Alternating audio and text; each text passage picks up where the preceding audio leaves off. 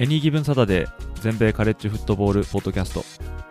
この番組はアメリカ在住20年以上の間にカレッジフットボールにどっぷりハマってしまったアメフト未経験者がこのスポーツの素晴らしさを素人の目線で伝えていくポッドキャストです。NFL のことは知っているけれどカレッジフットボールのことはよくわからないという方やもっとカレッジフットボールのことを知りたいという方に少しでも有益な情報をお伝えしていきます。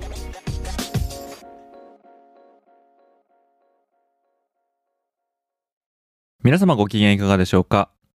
こちらは全米カレッジフットボールファンサイト Any Given Saturday がお送りするポッドキャストです。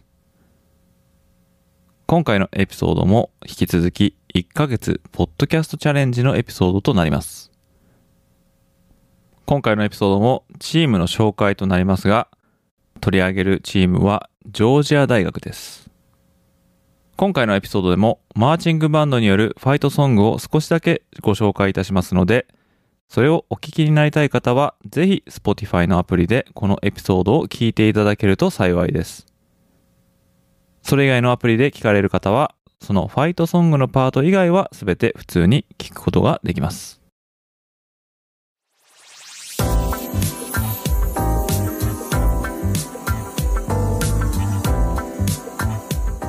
ということで早速ジョージア大学のご紹介をしていきたいと思います。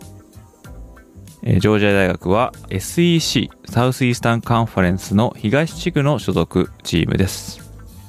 キャンパスの所在地はジョージア州アセンズ市。ジョージア州は南部の州でフロリダ州、アラバマ州、サウスカロライナ州に隣接する州です。そしてアセンズ市は州都のアトランタ市から東へ車で1時間半ぐらいの距離にある町です。ジョージア大学アメフト部の創部は1892年ということで今年で130年目を迎えます。そのジョージア大学のホームスタジアムはサンフォードスタジアム、えこちらの収容人員数は9万2746人。ということで大きさで言うと全米9位の大きさです。ここまでのトータル勝敗数は853勝428敗54分け、え勝利数は全体で11位の数字となっております。そしてトータルの勝率こちらは65.9%、えー、全米11位の数字です。また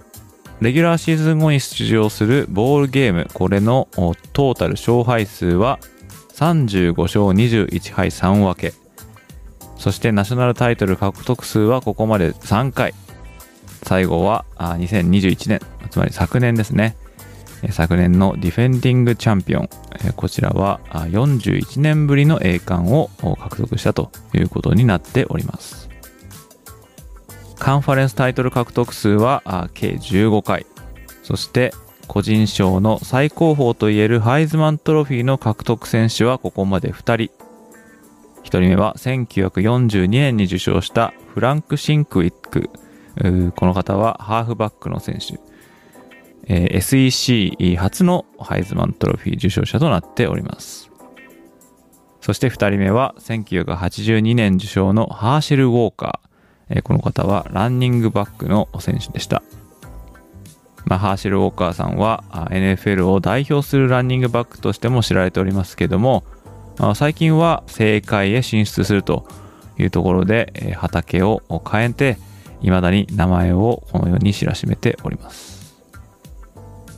続きまして現在の監督をご紹介したいと思うんですけどもこちらはカービー・スマート監督です。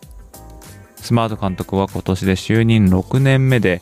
ここまでジョージア大学での戦績は66勝15敗。まあ、かつて彼はアラバマ大学のニック・セイバン監督の右腕として長きにわたって帝王学をまあ直々に学んで母校であるジョージア大に来てからは見事上昇チームに復活させるという手腕を見せておりますまた過去の主なジョージア大の監督をここでご紹介したいと思いますまあ、まずはちょっと古くなるんですけども1895年から1896年、まあ、たった2年間なんですけども、えー、この間ジョージア大学を率いてたのがポップ・ワーナー監督。このポップ・ワーナー監督は、フットボールのこの創世期に様々なプレーを発明したイノベーターとして知られております。例えば、ショットガンやスプレッドオフェンスの元になったと言われているシングルウィングやダブルウィングフォーメーションの発明者であったりとか、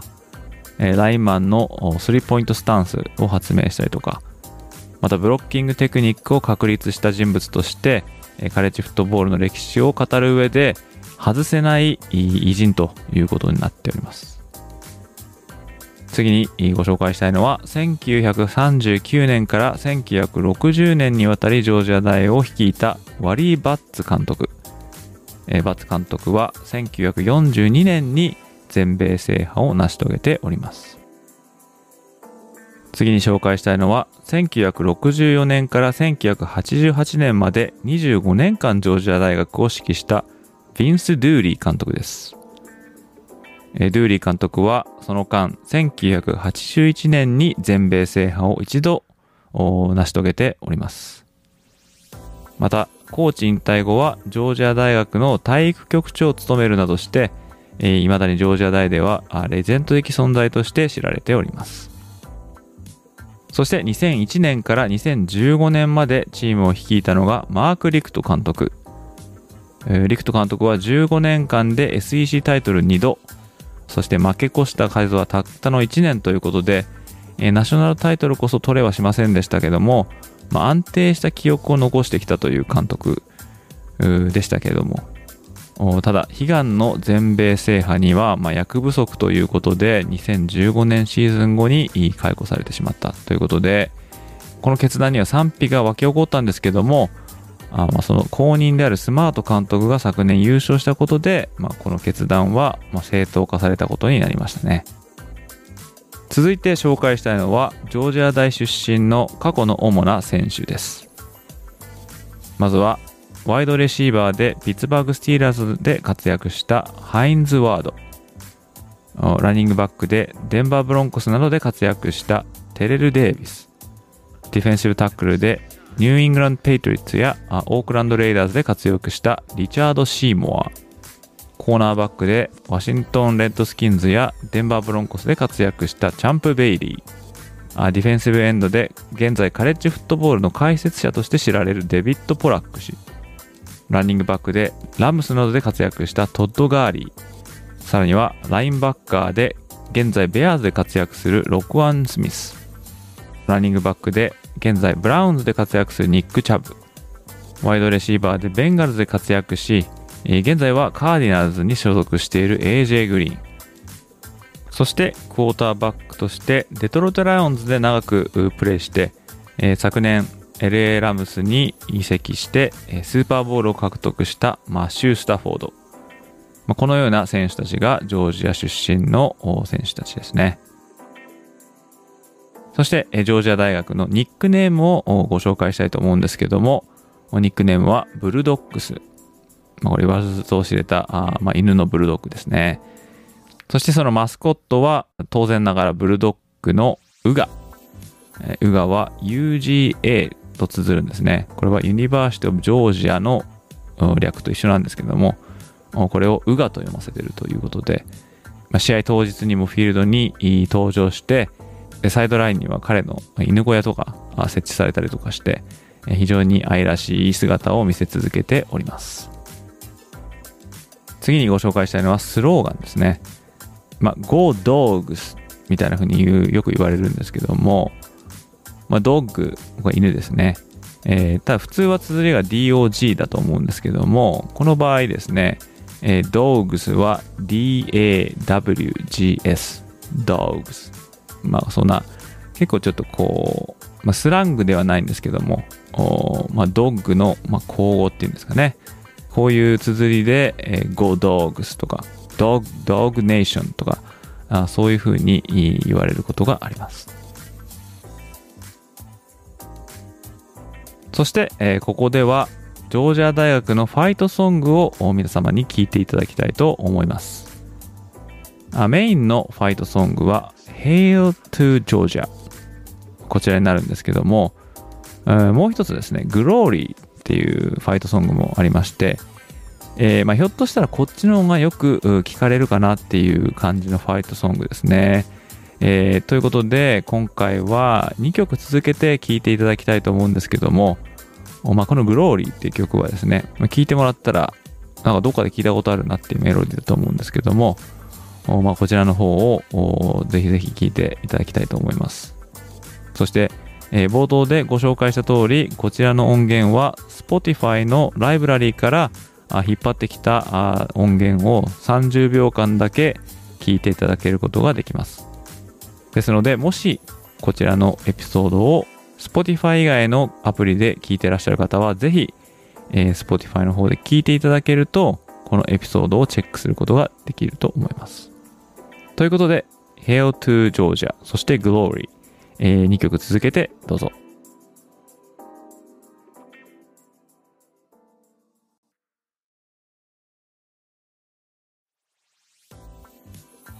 はい。続きまして、えー、ジョージア大学のライバルチームをご紹介していきたいと思います。まずは、同じジョージア州にキャンパスを持つジョージア工科大学です。えー、ジョージア工科大学とのライバリーは1893年以来のライバリーということで、ジョージア大学の創部が1892年なので、え、こちらの方はほぼ創部時から対戦してきたという間柄ですね。え、このライバリーは別名クリーン・オールド・ファッションド・ヘイトというふうに呼ばれてまして、えー、まあ訳すんであれば清く古き良き憎き関係、まあ、こんな風に訳せるかもしれませんね。ジョージア大学は現在 ACC アトランティックコーストカンファレンスに所属しているということで、カンファレンスはま違うんですけども、現在まで対戦が続いております。こちらの方はジョージア大学が64勝41敗5分けでリードしています続いて紹介したいライバリーはアーバン大学ないしオーバーン大学とのライバリーですこちらの方は Deep South's Oldest Rivalry 略すと新南部最古のライバリー。まあこういうふうに呼ばれてますね。えというのも対戦は先ほど紹介したジョージア工科大学の1893年よりもさらに1年古い1892年。この年からの対戦となっております、え今まで126回対戦があるんですけどもこちらはミネソタ大学とウィスコンシン大学のライバリーに次ぐ NCAA2 位の最多開催ライバルゲームとなっております。こちらの対戦成績はジョージア大学が62勝56敗8分けでリードしています。そして最後に紹介したいライバリーはフロリダ大学とのライバリーです。こちらの方は通称 The World's Largest Outdoor Cocktail Party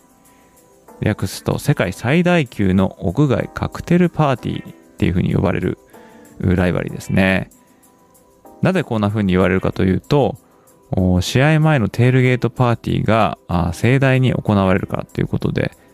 熱狂的なジョージア大ないしフロリダ大のファンが一堂に集まって、えー、まあ酒を飲み明かすと、まあ、そういうテールゲートの様子からこんな風な言われ方がしてますけども、まあ、現在はそのパブリシティの問題からこの通称は公式には使われなくなってしまったと。いう風になっております。開催地はフロリダ州ジャクソンビル市にあるジャクソンビル・ジャガーズの本拠地 TIAA バンクフィールドこちらで、え、行われております対戦成績はですね両校の言い分が異なっておりまして、ま、ジョージア大によるとジョージア大が54勝44敗2分けフロリダ大によるとジョージア大学が53勝44敗2分けと勝ち数が1つだけちょっと異なってるんですね。えー、これなんでかというとですね、えー、ジョージア大によると、このフロリダ大との初顔合わせが1904年だったということで、この時は52対0でジョージアが勝ってるんですけれども、しかし、フロリダ大に言わせると、この時のチームは、フロリダ大とは関係ないと言っておりまして、えー、彼らが曰く初めて、え、対戦があったっていうのは1915年だったと。この時も、まあ、フロリダ大は負けてるんですけども、そのせいで一つだけ試合数が両チームで異なってるんですね。まあ何にしろですね、このライバリー、このスタジアムが青と赤で真っ二つに分かれるという非常に見ていて壮観な景色、これを拝めるカレッジフットボール界でも非常に有名なライバリーとなっております。そして最後にジョージア大学のトラディション。こちらをちょっとご紹介したいと思うんですけども、今回ご紹介したいのは、ジョージア大学のキャンパスにあるチャペルベル。これですね。えー、ま、チャペルベルというのは、ま、教会の鐘なんですけれども、まあ、1832年にですね、ジョージア大キャンパス内には、あ教会が建てられて、そこにベルが取り付けられたんですけれども、キャンパスで授業の始まりと終わりを告げるために、このベルが鳴らされていました。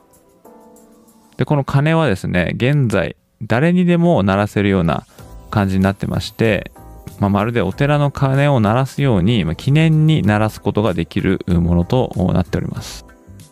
えー、しかしながら、やはり見逃せないのは、ジョージア大学のフットボールゲームのまあ当日ですね。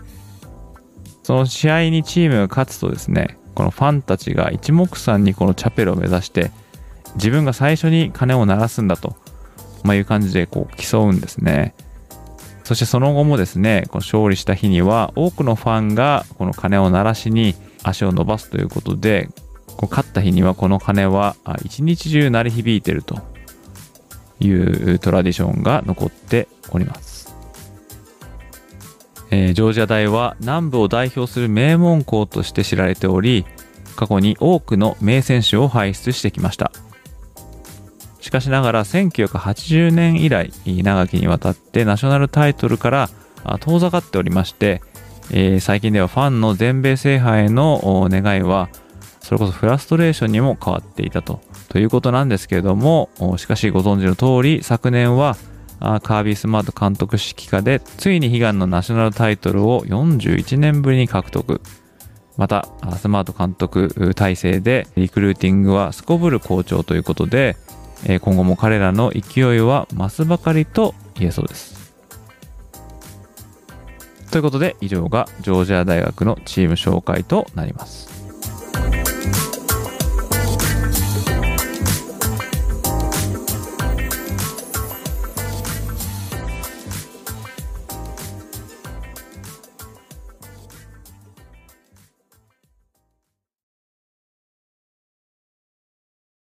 今回も最後まで聞いていただきありがとうございました。このポッドキャストをもっとたくさんの皆様にお伝えするために、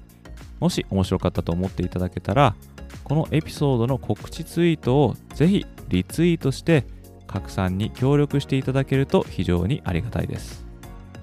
また、Apple Podcast で視聴されているリスナーの方は、ぜひぜひ感想をコメント欄の方にお願いいたします。Spotify や Google Podcast、Amazon Music で視聴されている方は、ぜひ高評価の星の方をなるべく多くつけていただけると嬉しいです。リスナーの皆様と一緒にニッチなカレッジフットボールの世界を少しでも多くの方に知ってもらえるよう今後もポッドキャスト、ライブ配信、ウェブサイトでコンテンツを発信していきますので皆様よろしくお願いいたします。それでは次回のエピソードでまたお会いいたしましょう。どうもありがとうございました。